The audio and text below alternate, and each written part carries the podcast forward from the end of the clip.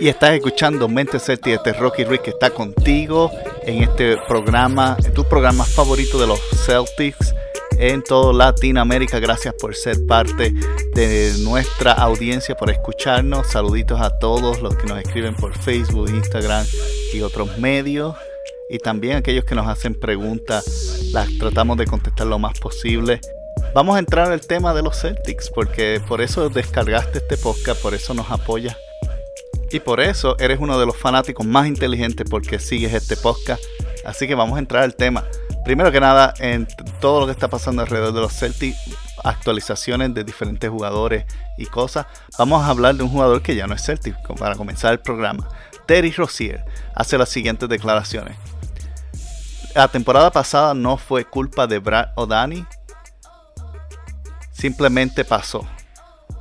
Ahora, todos sabemos que no, no es culpa de Danny o de Brad, aunque Brad tuvo problemas o tuvo algún tipo de responsabilidad en no atender las situaciones, en tratar de simplemente dejarlos que lo arreglaran ellos mismos y él tenía que poner la mano dura. Pero obviamente no fue la culpa de Brad. Brad no era el que estaba protestando en la cancha o el que estaba teniendo discusiones en el locker.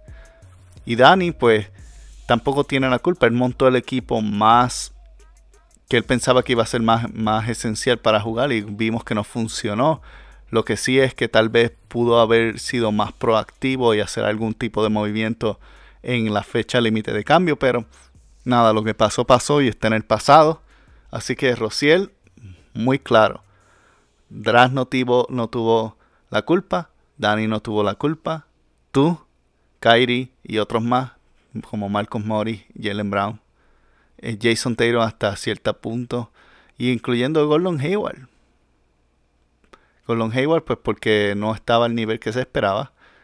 Y hasta Al Hofford, porque Al Hofford, siendo, siendo la voz autoritaria, no hizo nada al respecto. Marcos Mal era el único que estaba alzando la voz en el, en y aún Marcos Mal a veces tampoco, también estaba actuando al, al nivel de Kyrie en algunos juegos estaba frustrado gritándote a, otros jugadores. Esperemos que con la salida de Kyrie, con la salida de Rociel, estas actitudes se vayan también. Vamos a ver, vamos a ver. Pero cierto está, Terry Rosier, te damos la razón, disfruta eh, la lotería en Charlotte. Hablando de, eso, hablando de la lotería, salen rumores, o no rumores, sino se confirma que una vez que Rosier eh, eh, llegara a la agencia libre, tenía un acuerdo arreglado con Phoenix. Tenía un acuerdo arreglado con los Phoenix Suns para jugar con Trevor Booker. Pero en el momento que Kemba decidió ir a Boston, pues NJ, Michael Jordan, se le acercó aparentemente a Danny preguntando si iba a filmar nuevamente a Terry. Y básicamente era no, que no iban a marchar su salario. Así que Michael Jordan llamó a Terry Rozier y le hizo una oferta de 19 millones. Para que tengan en cuenta la oferta que habían finalizado ah, verbalmente con Phoenix, que tiene que ver con el cambio de Aaron Baines también, era de 12 millones. Recuerden que hace tiempo le había comentado que pensaba que había una movida con Terry Rozier envuelta, que fue la razón por la cual Aaron Baines lo mandaron para Phoenix, por absolutamente nada, porque era parte del paquete realmente era un una firme cambio por Rociel y en la negociación era que a cambio tomaran el contrato de Aaron Baines. Pues ellos tomaron el contrato, pero al Michael Jordan ofrecerle con Charlotte casi 7 millones por encima al año. Pues Phoenix no lo iba, no lo quiso igualar inteligentemente. Hablando de Phoenix, que es una franquicia eh, corrida por mono, realmente fue una, una, una de las pocas eh, movidas inteligentes que hizo este verano no filmar a Rociel por 19 millones. Y Michael Jordan se, se los, le sobrepagó simplemente para hacerlo cambiar de mente de ir a jugar a Phoenix y que fuera entonces a ser, entre comillas, la estrella de Charlotte. Así que eso nos da un poquito más de luz y me da la razón, una vez más. Entre otras noticias, en estas semanas, usualmente ya en, agosto siempre está lo que se llama el Chanro Foundation haciendo diferentes tipos de actividades en la comunidad. Y es, bueno este tipo de actividades. Ellos hacen un torneo de golf todos los años y hacen otras cosas para recaudar fondos para niños eh, con enfermedades terminales y también ayudar a asuntos en la comunidad, como voy, vamos a hablar un momento en, un momento. Pero entre eso, pues las ventajas que tenemos es que escuchamos las opiniones y comentarios de diferentes, de diferentes personas, como en el podcast anterior hablé un poquito sobre lo que había dicho eh, Danny y, Wick. Pues Wick volvió a aparecer esta vez en un teletón. Wick, eh, Wick Rosberg, él es el director mayoritario de los Boston Celtics, el, dueño mayoritario, y básicamente la cara de, la junta de dueños, y los dos dueños más imponentes, pues es Wick y Steve Pachulia. Y Wick estaba ahí, lo entrevistaron y estaba hablando sobre sus frustraciones, que no han sido nada secretas pero nos da un poquito más de luz en, lo que estaba pasando en este equipo.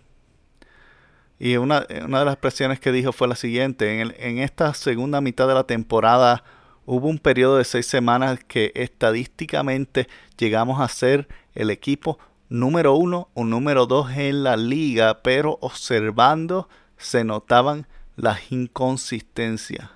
Las inconsistencias eran tan frustrantes que cuando llegamos a los playoffs y ganamos cinco corridos nos sentimos aliviados y pensamos, ok, vamos a darle un pase a esta temporada y olvidar la temporada.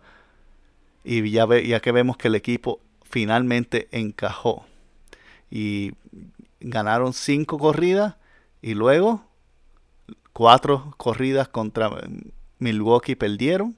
Y la situación se hizo mucho peor. Kyrie básicamente dijo adiós. Nunca olvidaré esta temporada, pero ya es tiempo de hablar de la próxima. Hicimos cambios necesarios en el personal y estamos deseosos de que comience la temporada. Hayward ha estado todos los días, siete días a la semana, desde las 6 y 30 de la mañana hasta las 11 de la mañana entrenando. Todo nuestro equipo de entrenadores han estado trabajando con él y su avance es impresionante. Brad estuvo visitando también el entrenamiento de Team USA y tuvo secciones privadas con Pop, Mike y Coach K, absorbiendo conocimiento de parte de ellos. No hay nadie más hambriento por un campeonato que Brad en nuestra organización y nosotros estamos 100% detrás de él. Él es nuestro hombre y no podemos imaginar a nadie más dirigiendo nuestro equipo. Interesantes declaraciones del de uno de los, del dueño mayoritario de los Boston Celtics. Realmente vamos a romper esto en pedazos. Vamos a hablar un poquito de cada una de las cosas.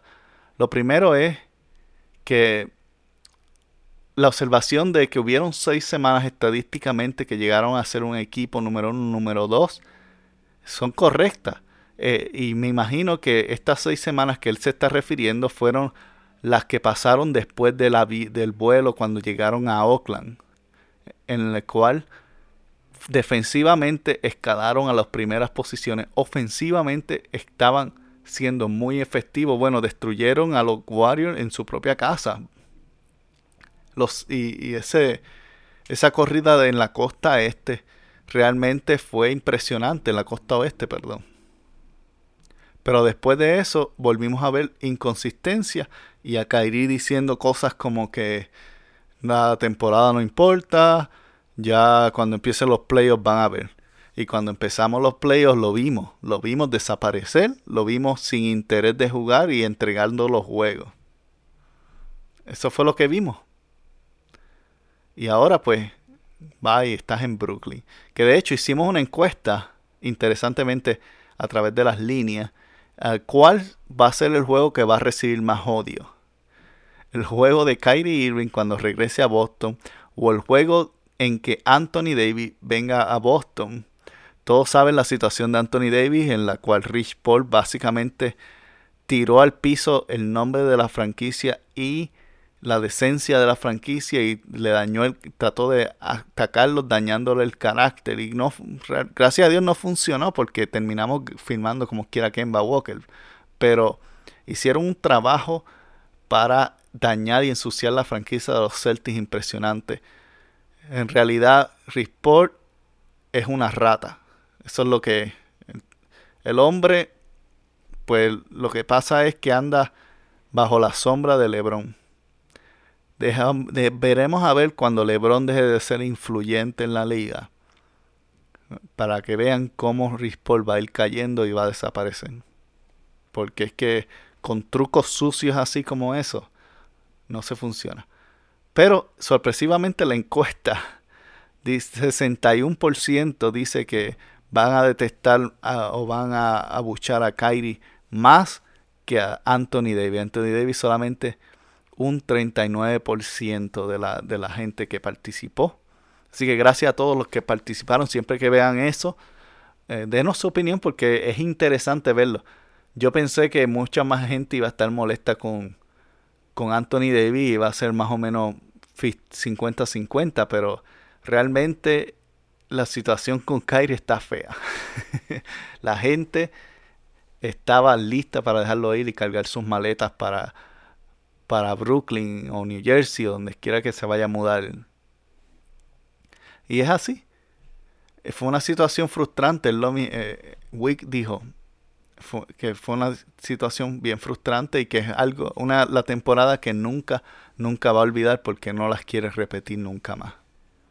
Ellos hicieron lo que tenían que hacer, hubo un cambio de movimiento, jugadores, personal, dejaron ir algunos de los, de los dirigentes y, trajeron nuevos dirigentes, trajeron una mujer dirigente y trajeron un dirigente de una universidad, ah, este, no recuerdo el nombre, pero ah, los dos dirigieron muy bien en, la, en, el campamento de verano. A mí me gustó cómo dirigieron esa liga y fue una de las razones por la cual nuestro equipo se veía tan superior ah, en el Summer League contra los otros equipos que se veían mucho más preparados.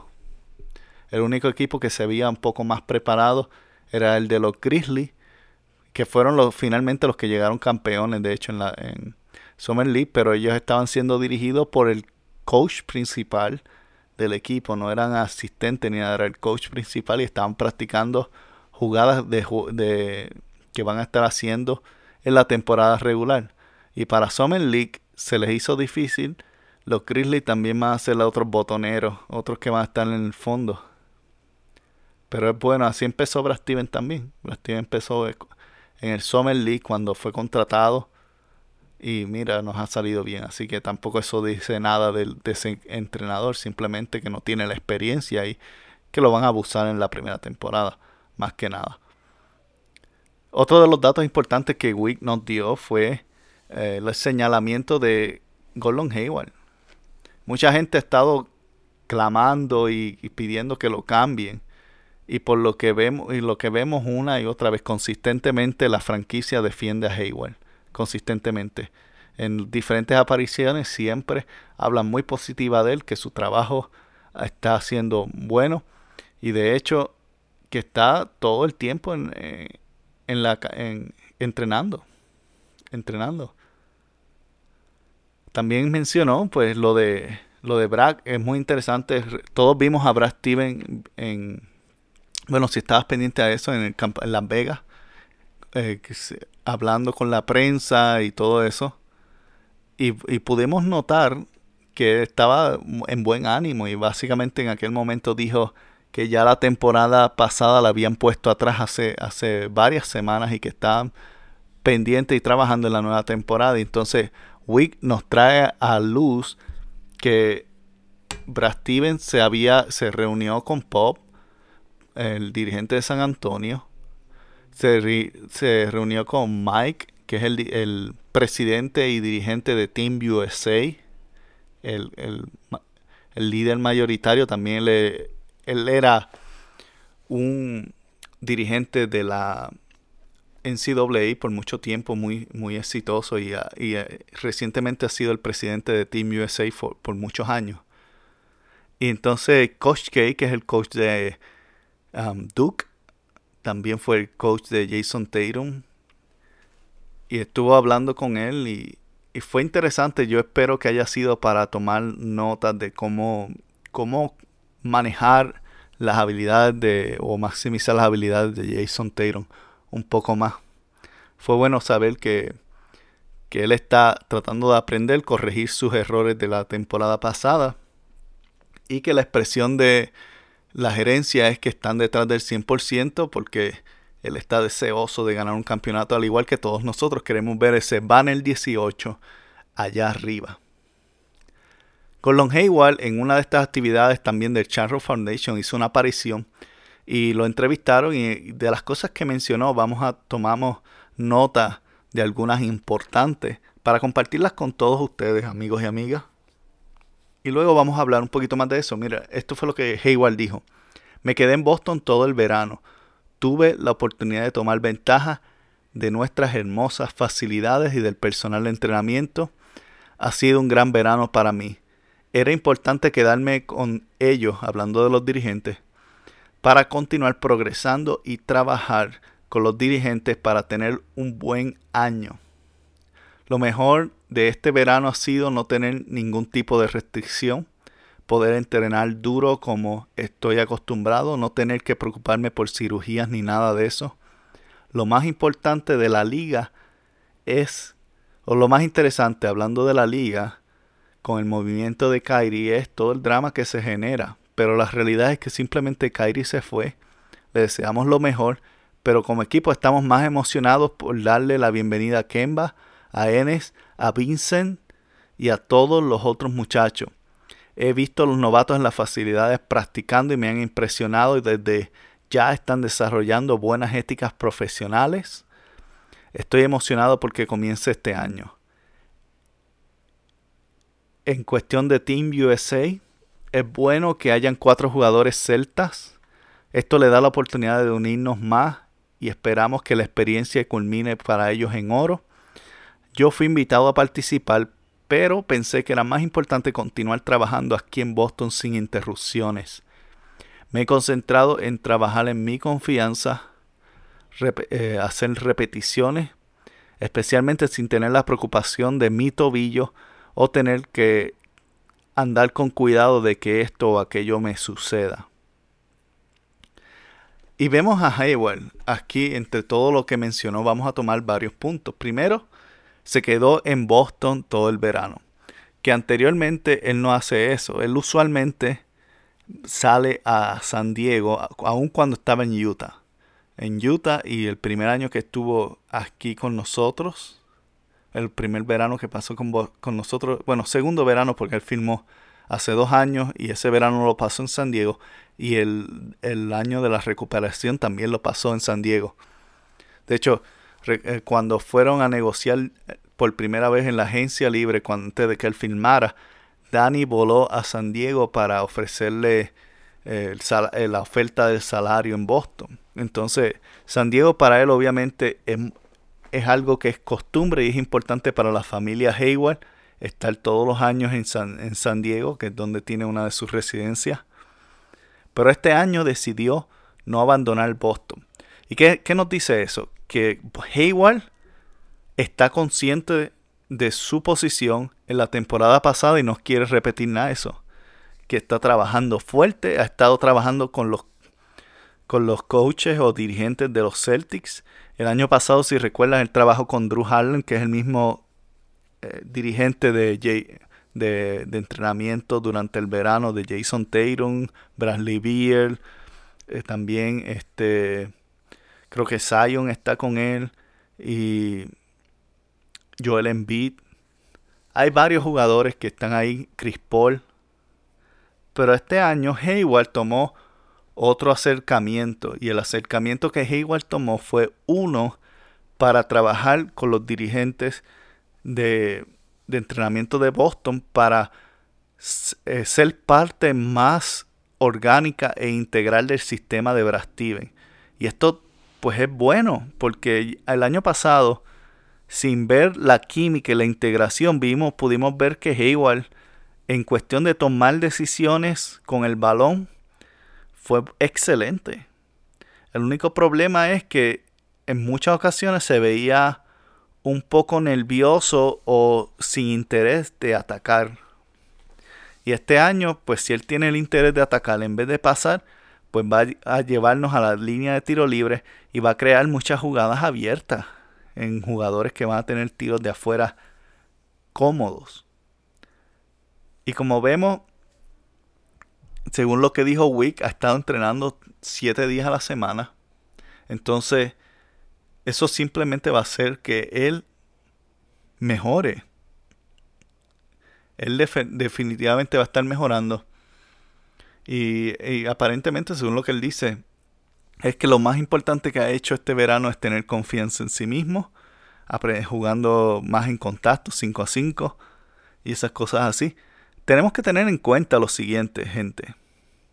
Con Long Hayward, a pesar de que todos teníamos la esperanza de que estuviera bien, él recibió una cirugía en julio. Una segunda cirugía. Y esa segunda cirugía básicamente lo retrasó totalmente.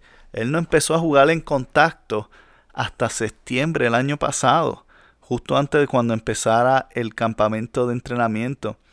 Y a pesar de que tenía la oportunidad de jugar, estaba totalmente fuera de forma. Pero la presión, obviamente, que, que Hayward es una estrella alta pagada, de cierta manera obligó a los Celtics a poner a Hayward en la plantilla principal.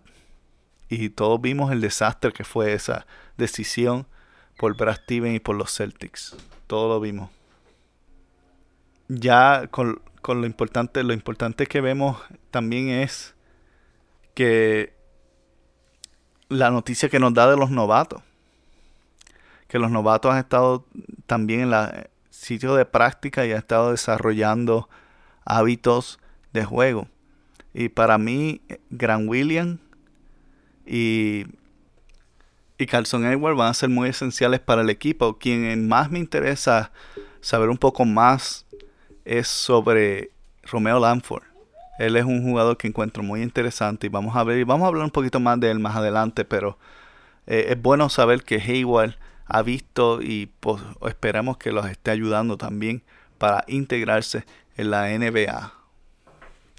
En Scanter, uno eh, ha estado poniendo videos entre medio de todas sus apariciones eh, en la prensa. Eh, Canter no había tenido tanta publicidad hasta que llegó a Boston. Ni aún ni estando en Nueva York había tenido tanta publicidad. Perdón. Y lo hemos visto en noticias, en, en diferentes documentales, en cosas, en radios, en podcast. Hubo un podcast que grabó recientemente buenísimo. A mí me encantó sobre la historia de él, cómo llegó a ser profesional y todo eso. Es impresionante todo lo que este eh, hombre ha pasado para llegar hasta el punto que, que ha llegado desde básicamente ser obligado a, a tratar de firmar con una franquicia famosa en Turquía y luego ser corrido y perseguido, escapar hasta los Estados Unidos para tratar de entrar a a una escuela superior para luego poder ir a la universidad en la cual la escuela superior porque había jugado un tiempo profesional lo le prohibieron jugar y tuvo que irse a otra escuela en la cual jugó un poquito más. Y ahí fue que lo vieron jugar el dirigente de Kentucky el dirigente de Kentucky lo llamó y lo añadió a, al equipo de Kentucky pero el equipo de la el NCAA bloqueó que Cantel pudiese jugar y Kentucky tuvo que hacerlo un asistente dirigente para que él simplemente pudiese estar en la misma cancha con los jugadores, al menos practicando, porque le prohibieron hasta pisar la cancha de la universidad. Fue algo increíble. Y luego, cuando lo tomaron los Utah Jazz, lo tomaron y todo lo que pasó con, con ese momento que fue el año que lo tomaron a él, fue la huelga de la NBA. De, el convenio colectivo de los jugadores. Y luego de eso, cuando fue cambiado a Oklahoma y luego a Nueva York y eventualmente a Portland, esta es la primera vez que Canter filma con un equipo por voluntad propia en toda su carrera. en todo momento ha sido cambios y movimientos entre su contrato de novato y todo eso. Así que va a ser interesante. Va a ser interesante por fin. Eh, y, ha, y ha tomado la liga básicamente por desconcentrado, al menos nos ha, tratado, nos ha dado material de que trabajar. Y de los videos, uno de ellos es él haciendo mates y luego tirando de tres. Y los tiros se ven bien, se ven bien de distancia. Obviamente estamos en el verano en el cual los jugadores publican solamente los canastos que encestan, no todos los que fallan. Pero al menos, aunque sea una fantasía, nos ayuda a soñar y entretenernos. Así que sigue posteando Kai Cantel, que vamos a seguir hablando. Entre, como mencioné sobre, eh, sobre la, beneficiarios o los beneficios del Rock Foundation, también esta semana hicieron tres canchas de baloncesto alrededor de Boston. Y Hayward, Wanamaker y Taco Fall, que regresó de Senegal, han estado siendo las principales personas que han estado apareciendo en estas actividades. ¿Y por qué esto es significativo? Número uno, Hayward no había salido al público hasta este momento y aparte, bueno, de su viaje en China para promover su marca, él no había hecho ningún tipo de reportaje o apariciones en público excepto ir a entrenar.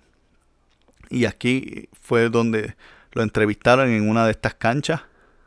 Wanamaker fue interesante porque habló sobre eh, esto, todo lo que pasó la temporada pasada en sentido de no tener minutos y que no le pusieron a jugar. Y le preguntaron que sí, ¿por qué regresó? si a lo mejor tenía oportunidad. Y aparentemente él entiende que va a tener la oportunidad este año con Rociel estando fuera. Así que vamos a ver, vamos a ver. Yo creo que Dani le dará un tiempo y Pelón Brown le dará un poquito más de tiempo, pero si Carson Edwards se eleva, yo no creo que Wanamaker vaya a estar por encima de Edwards. Vamos a ver. Y Taco, pues ha sido el más interesante porque han tenido a Taco representando a los Celtics en muchas cosas. Eh, en, actividades de niños, públicas, privacidad, eh, privadas. Él ha sido básicamente la cara de los Celtics en estas últimas semanas. De hecho, hasta le asignaron el número 99. Él escogió el número 99 para su camisa de plantilla oficialmente. Entonces, a pesar de que Taco no ha sido firmado oficialmente, lo están tratando como si. Y es bien confuso realmente porque algunas personas piensan que él es parte de la plantilla. Él no es parte de la plantilla todavía. Él fue firmado a una extensión para poder jugar en el campamento y mm, más allá en la pretemporada. El equipo tiene hasta el día, dos días antes de que empiece la temporada oficialmente para hacer cortes. ¿ok? Actualmente tienen 14, bueno, 15 realmente asegurados porque le dieron un contrato medio asegurado a llamar a, Green. Y si Green lo cortan, pues le van a pagar ese dinero de todos modos porque es asegurado, pero sería para crearle el espacio para Taco. Entonces, no podemos perder las esperanzas de que Taco va a estar aquí porque sabemos que si no lo cogen, alguien lo va a agarrar rápido. Porque más, más que nada desde el punto publicitario solamente, Taco te llena las gradas aunque ni jueguen. Entonces, los Celtics deben considerar eso. Y lo han hecho, lo han hecho, están explotándolo al menos por este momento en todas las actividades. Y eso ha sido bueno, ha sido bueno para la publicidad del equipo realmente y se sigue convirtiendo en uno de los jugadores más famosos sin hacer absolutamente nada. Así que Taco, esperamos que permanezcas en Boston. En otras noticias, ESPN hizo su medida de posiciones en cada conferencia. Y sorpresivamente Boston, ellos lo tienen como el segundo mejor récord detrás de Milwaukee. No sorpresivamente para el ingenio, que dijo que ellos iban a llegar primero, pero él siempre está sobre optimista en ese punto. Yo personalmente pienso que van a llegar tercero o cuarto. Principalmente tercero eh, es lo más posible. Y tal vez es por, para mí es por Filadelfia, no porque Filadelfia sea mejor equipo. Filadelfia no lo es. Lo que Filadelfia hace bien es que le gana a los equipos mediocres. algo que Boston no hizo muy bien esta temporada pasada. Eh, Boston ganaba a los equipos difíciles y con los equipos flojos venían y cogían una golpiza. Filadelfia no es ese tipo. Filadelfia le gana a los que tiene que ganarle y pierde con los mejores, con los que tienen que perder, que son los mejores equipos. Entonces, por eso yo pienso que Filadelfia va a tener no una distancia muy grande, probablemente la victoria va a ser uno o dos victorias más. Yo pienso que Boston va a terminar 50 o 51 en la temporada, 51 victorias. Y que Filadelfia va a terminar como 52 o 53. Van a estar bien pegados. Aún así, incluyendo a Milwaukee, yo pienso que Milwaukee no va a ganar 60 como hizo este año. Va a ganar probablemente 55, lo más 54, 55. Entonces, los números van a estar bien pegados entre esas primeras tres posiciones. Eh, y porque van a tratar de descansar a Yanis también para que esté más fuerte para la temporada. Igual con los con el equipo de Filadelfia van a descansar mucho a Hofford y a Embiid y me imagino que lo van a hacer que los van a alternar los días que uno esté libre, el otro juega, eh, para mantenerlos frescos. Entonces, pues, eh, ESPN, gracias por, por en buen tiempo, por darnos una buena publicidad y, pensar que vamos a hacer un buen récord. Veremos a ver. De lo contrario, vamos a hacer una pausa y regresamos con la segunda parte de este episodio. Ya estamos de regreso aquí en el programa. Gracias por continuar escuchándonos. Y vamos a, antes de continuar, vamos a recordarte sobre nuestro nuevo auspiciador Conveity o conveity.com. Se escribe la dirección es C O N V E Y T E E.com conveity.com. Si eh, esta tienda virtual eh, de ropa y accesorios va a tener también una línea de mentes Celtics, eventualmente están trabajando en ella. Así que te invito, si eres fanático de Boston, la verifique y, tengas tenga algo de, nosotros, nos apoye. Vamos a tener unas ganancias sobre eso. Ese es el intercambio que tenemos por el anuncio. Y ustedes, pues, no solamente eso, compran ropa que los va a sentir bien, hacer sentir bien, que les va a quedar bien. Tienen muchos diseños buenos. Yo tuve la oportunidad de ver algunos y les animo a que lo, vean. La tienda oficialmente estará lanzándose en septiembre primero, en que básicamente la próxima semana. Pueden irse, pueden irla a visitar ya tiene un área donde puedes suscribirte, poner tu correo electrónico y aquellos me dicen, aquellos que pongan su correo electrónico van a recibir un cupón y acceso temprano a la tienda antes que el resto de las personas. Así que si te interesa, estás buscando algo y o nos quieres apoyar y quieres tener una buena camiseta o ropa de deportes, tal vez una capucha o, o un hoodie pues tienen varias, varias secciones ahí buenas. Visita conveity.com. Es C-O-N-V-E-Y-T-E-E.com. Conveity.com. Van a tener un especial únicamente y exclusivamente en los primeros días para gente que se apunte su correo electrónico. Así que ve y visitar y te añade ya al listado de conveity.com. Y la sección que ellos están auspiciando que vamos a comenzar es este tema en el día de hoy es el tema de Hayward, Brown, Tatum y Lanford. ¿Por qué quiero traer este tema hoy? La realidad es que los cuatro jugadores juegan la misma posición. Y a pesar de ser jugadores diferentes, también tienen muchas similitudes. Por ejemplo, Hayward es un jugador que entra a la... Bueno, de los, de los cuatro, actualmente el jugador más completo. Entra, penetra, puede jugar dentro, puede postearse, puede tirarle afuera, puede hacer pases, pero también un jugador ya desarrollado y tiene 29 años. Y ni empecemos a hablar de su contrato, que se le deben casi 35 millones por dos temporadas, aunque se espera que si juega muy bien él se salga de su contrato y, y pruebe la agencia libre nuevamente, o tal vez para regresar con Boston o irse con alguien más. Para muchos les gustaría que Hayward no regresara por lo que han visto esta temporada. La realidad es que toma tiempo, toma tiempo su recuperación. Y si juega mal esta temporada, porque posiblemente le va a tomar más tiempo, pues lo más seguro es que opte en su contrato. Y entonces, de todas maneras, no es conveniente para Boston. Si, se queda o se va, no es conveniente porque viene eh, también el salario de Jalen Brown. Jalen Brown, pues, es un jugador que a, pesar de que ha desarrollado su tiro de afuera, lo mejor que tiene ahora mismo es su juego dentro de la pintura. Eh, en el equipo de Team USA hemos visto que ha hecho muy buenas jugadas dentro. Muy buenas jugadas y ha ido mejorando cada vez. Y lo hemos visto durante la temporada. Tenía muy buenas jugadas. Algo que añadió al final de la temporada y que lo hemos visto en, Team USA es la habilidad de pasar en medio. Antes él no pasaba, sino la forzaba. En, eh, todavía la fuerza a veces, pero está pasando más el balón y está buscando más al hombre abierto si, si le salen dos o tres jugadores a defenderlo en la pintura. Entonces Brown ha estado mejorando bastante. Tatum, pues Tatum estamos esperando que se convierta en una superestrella.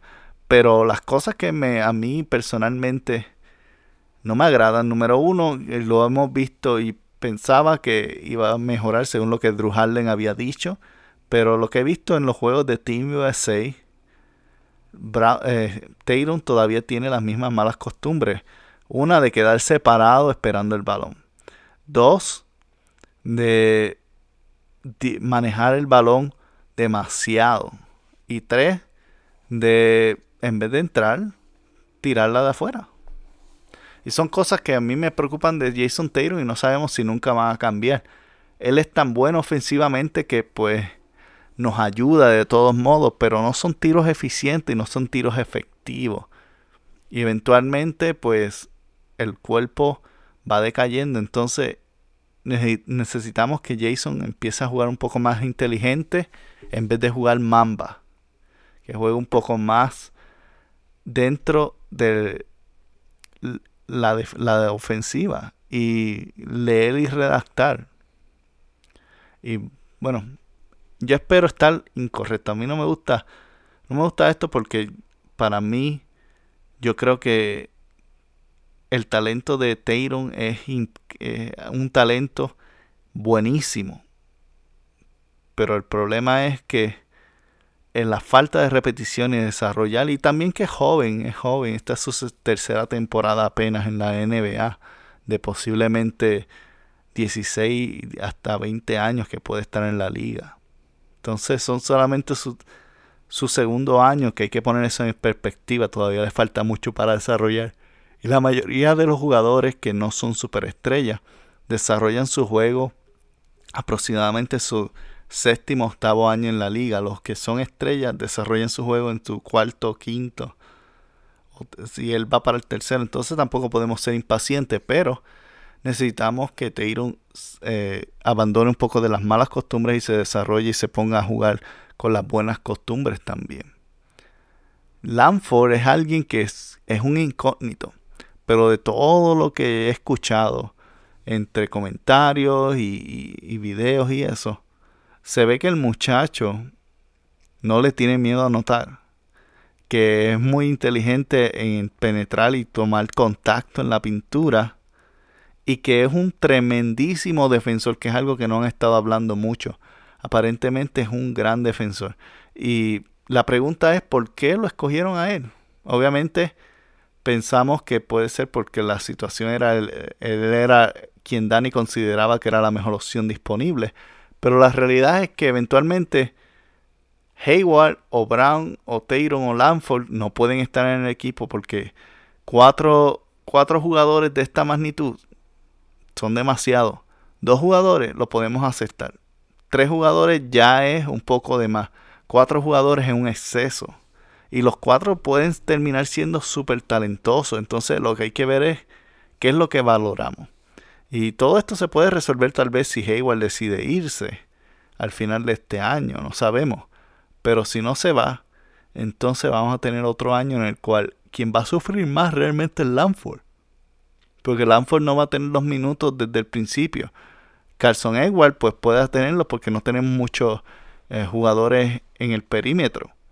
Igualmente, Grant Williams va a tener más oportunidad porque, porque él es un jugador que juega la posición 4, que realmente no tenemos a nadie para esa posición. Entonces, él es el único. En el caso de Lanford, él está compitiendo contra tres de capacidades estrella. Hayward, Brown y Tatum.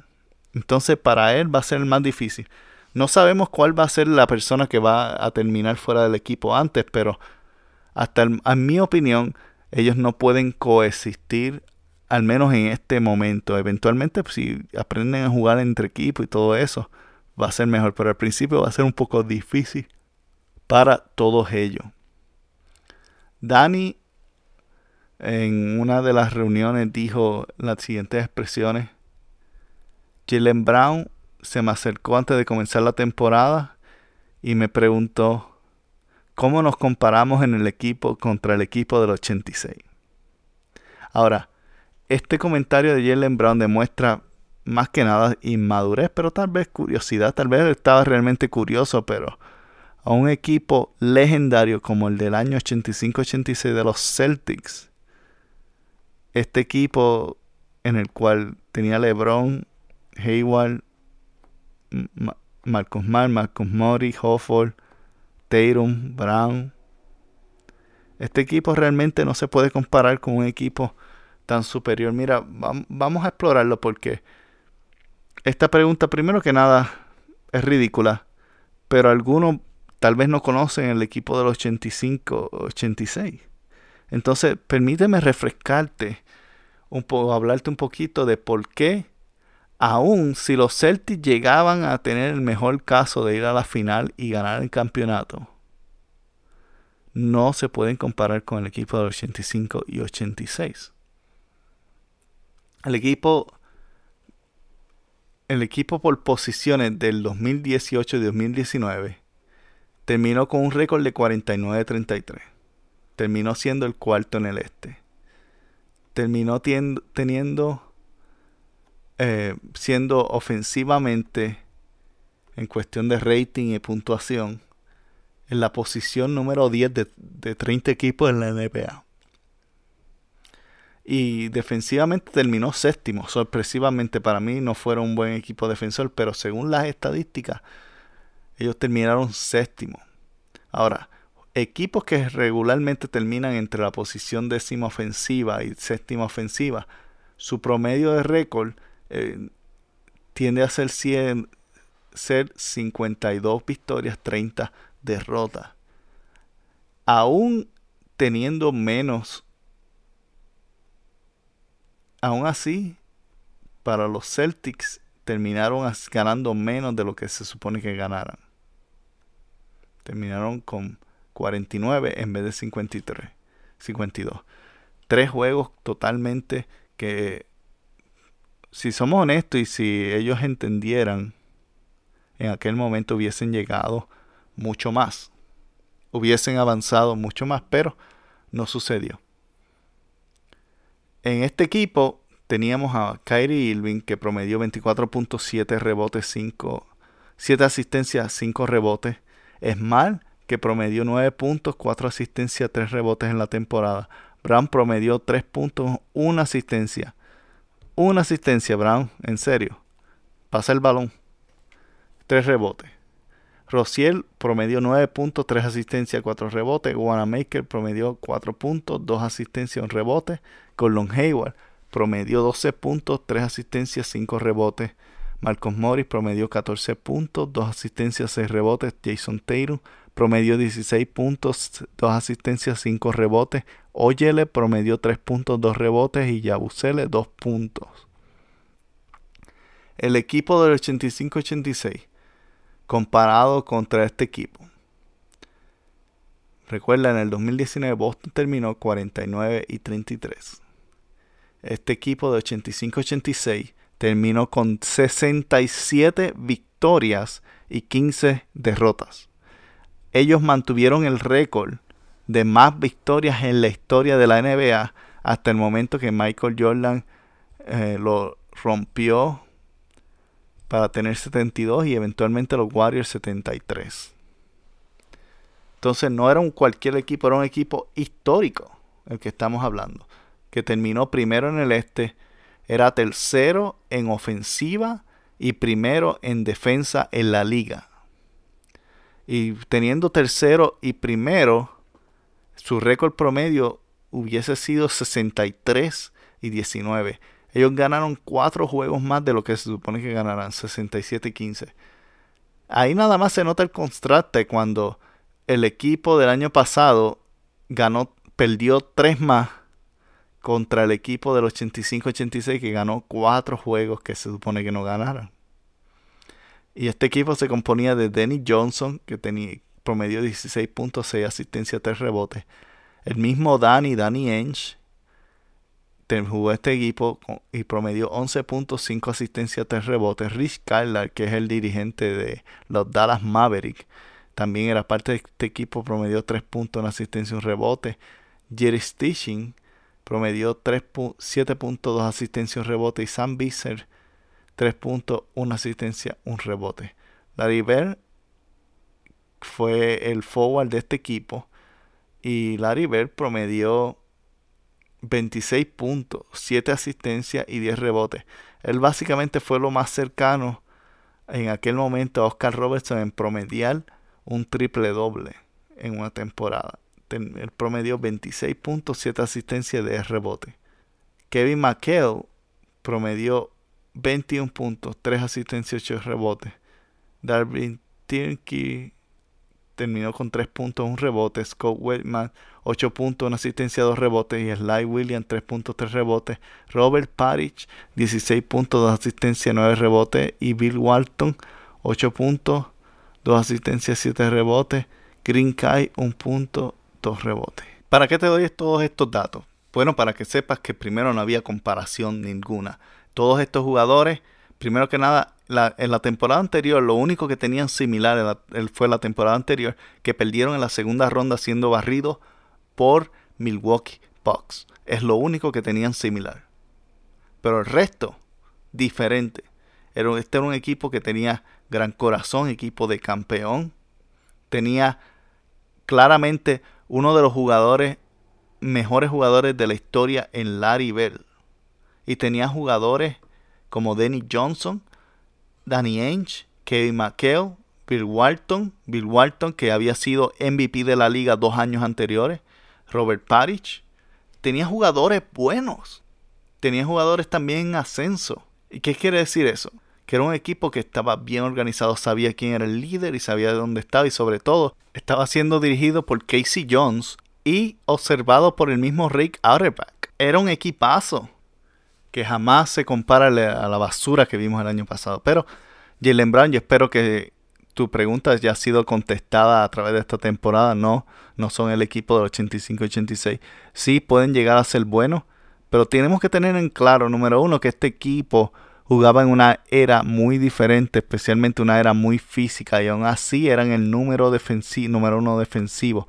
Este equipo barrió a los Chicago Bulls, si lo oíste, con Michael Jordan. Este equipo era un equipo demasiado de duro y pudiesen haber ganado muchos más campeonatos de los que ganaron si no hubiese sido que Larry se lastimó la espalda y no se la lastimó jugando básquetbol, se la lastimó tratando de reparar un tractor. Una persona con tanto dinero que puede probablemente comprar uno, pero una persona de Indiana. Y entonces algunas cosas pues no se pueden cambiar. En fin, el equipo del 85-86, uno de los mejores en la historia, el equipo del 2019, uno de los peores en la historia de los Celtas y uno que estamos listos para hacer borrón y cuenta nueva. Regresamos en. Y ya estamos de regreso con el programa. Recuerden que puedes visitar conveity.com, es C O N V E E E.com para que te suscribas de tu correo electrónico y recibas una oferta especial en el lanzamiento y te, dan te van a dar acceso unos días antes de la comienzo en septiembre. Así que verifícalos y eventualmente vamos a tener una colección Celtics. Obsérvalos y está pendiente. Acabamos de publicar en Facebook también una imagen con la foto oficial del uniforme de Team USA que incluye los cuatro celtas de eso. Eso así, como lo dije, los cuatro celtas son parte oficial del equipo de Team USA, ya que Kyle Kuzma se tuvo que salir del equipo por una lesión en el tobillo izquierdo. Eso hace oficialmente a Marcus Markemba Walker, Jason Taylor y Jalen Brown como parte del equipo y van a utilizar los números respectivos. Jalen Brown va a utilizar el número 9, Jason Taylor el número 10, Marcus Mar el número 7 y Kemba número 15.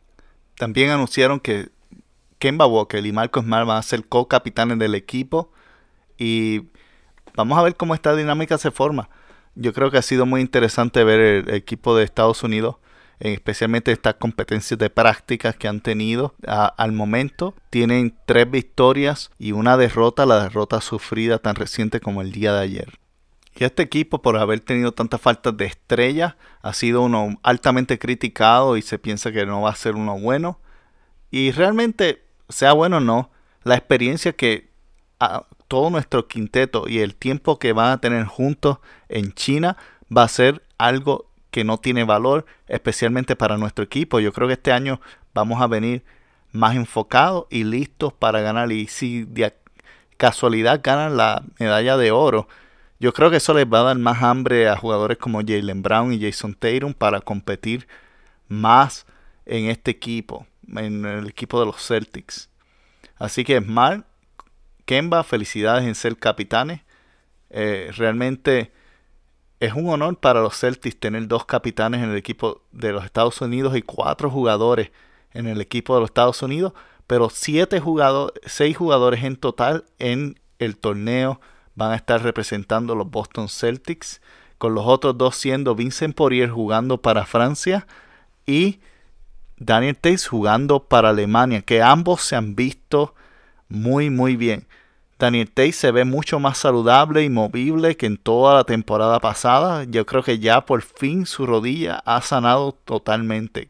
Que recuerden que él tuvo esa lección en los playoffs. Y realmente cuando regresó este año no estaba casi ni brincando. Y en, esta, en este mundial, en los juegos que han pasado, Daniel Tate se ve activo, jugando bien, ofensiva y defensivamente. Vamos a ver, vamos a ver qué, resultados tenemos. Y Poriel se ha visto excelentísimo. Si tienen la oportunidad de ver juegos de Francia, te los recomiendo porque Poriel ha estado jugando muy bien. En algunas ocasiones ha sido el mejor centro. Y cuando digo el mejor centro, estamos hablando de un equipo que incluye a Rudy Colbert. Ha sido el mejor centro en el piso. No quiero emocionarlos ni nada, pero si recibimos aunque sea un 50% de eso, vamos a tener un buen prospecto, especialmente porque FIBA es tan diferente a la NBA. El espacio es mucho más pequeño, el tiro de tres más cerca, eh, está la, zona en vez del hombre a hombre. Y ha sido uno de los problemas estos que le ha dado al, equipo de los Estados Unidos, que ellos están jugando al, al estilo de NBA. Y me ha dado gracia ver esto.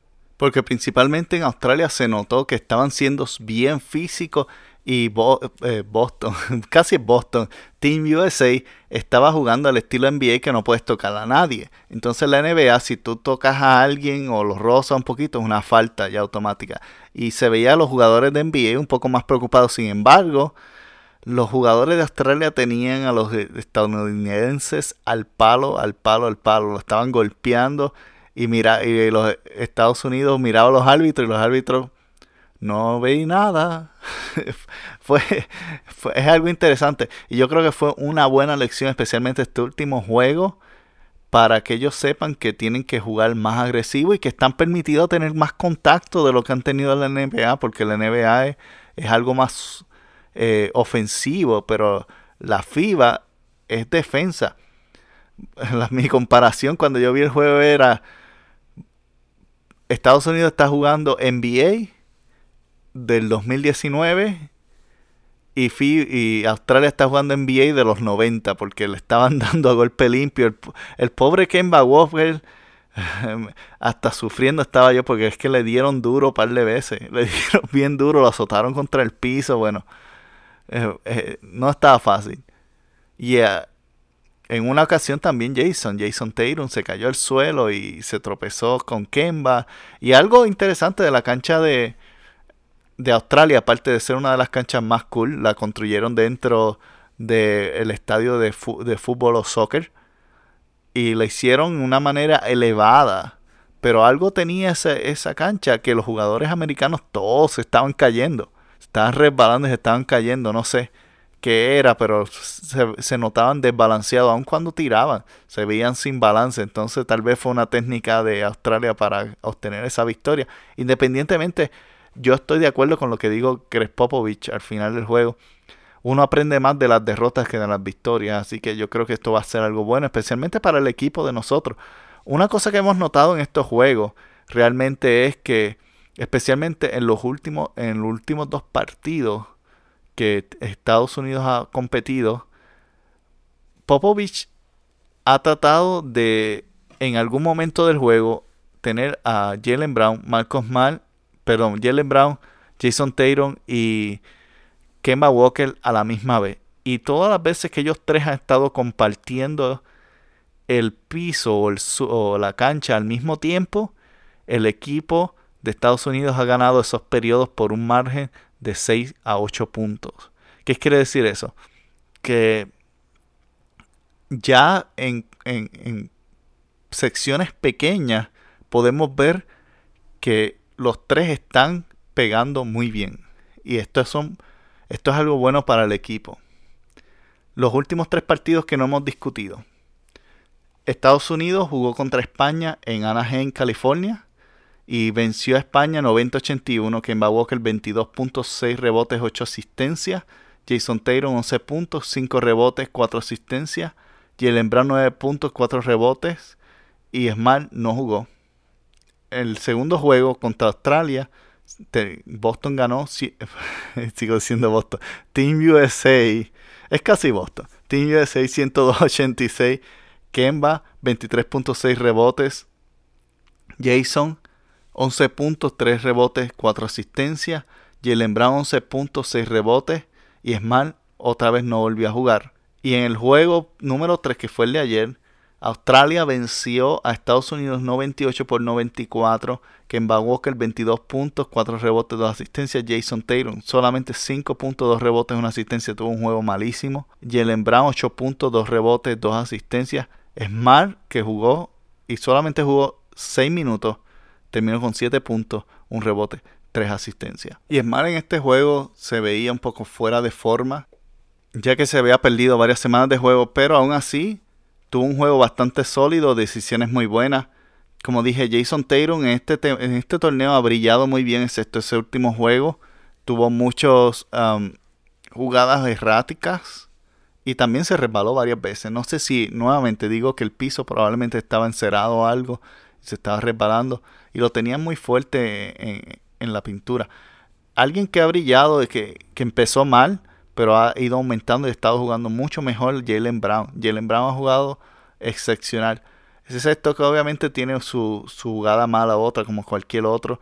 Una de las jugadas más, más cómicas fue que de alguna, por alguna razón Popovich lo, lo tenía de point guard a Jalen Brown y déjame decir que se movió muy bien. Estaba manejando el balón muy bien, estaba haciendo buenos pases. Yo estaba sorprendido, pero en una se confundió y se la pasó al árbitro.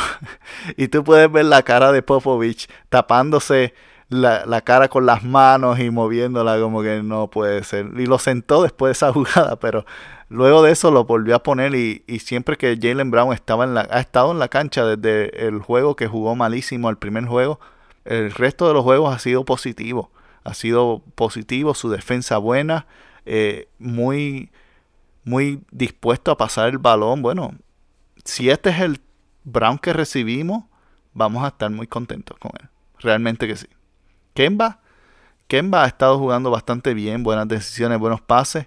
Ha estado um, en los juegos al principio, le ha tomado como que calentar. No sé si es el balón o algo, pero él, o, tal vez eh, no hemos visto a Kemba y ese es el estilo de él. Él tal vez caliente eventualmente mientras el juego va avanzando, pero en los principios de los juegos, excepto el, el último juego metió más, pero en los demás juegos ha tomado un tiempo en lo que ha llegado esa ofensiva de parte de él.